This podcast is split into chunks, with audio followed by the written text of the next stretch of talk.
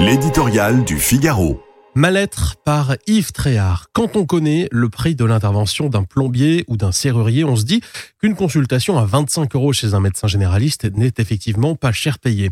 En colère et dans la rue, la profession demande que celle-ci passe à 50 euros, soit le double.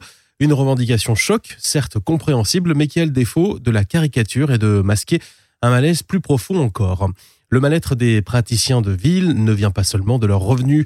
Euh, ceux-ci ne se résument d'ailleurs pas aux tarifs de base de la consultation et sont plutôt dans la moyenne européenne. Les lourdeurs bureaucratiques, la pénurie de professionnels, leurs aspirations personnelles, qui ne sont plus celles du bon vieux médecin de campagne, sont aussi en cause. Autrement dit, les docteurs d'aujourd'hui en ont ras le stéthoscope. Cette crise est d'autant plus inquiétante qu'elle s'ajoute à toutes celles, déjà nombreuses, de notre système de santé à bout de souffle. Déserts médicaux, hôpitaux désorganisés, urgences débordées, maternités menacées, nombre de spécialistes très insuffisants en pédiatrie, gynécologie, dermatologie, etc.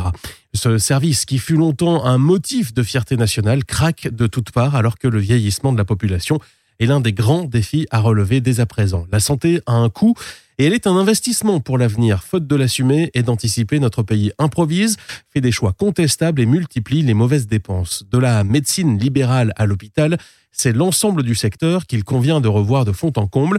Le Ségur de la santé a amélioré l'ordinaire des praticiens, mais il n'a pas résolu les problèmes. Ce vendredi, Emmanuel Macron doit présenter ses vœux au monde médical et les grands axes de la refondation qu'il souhaite entreprendre. Pendant la pandémie, le président de la République estimait de son devoir de préparer le monde d'après. Il est aujourd'hui au pied du mur.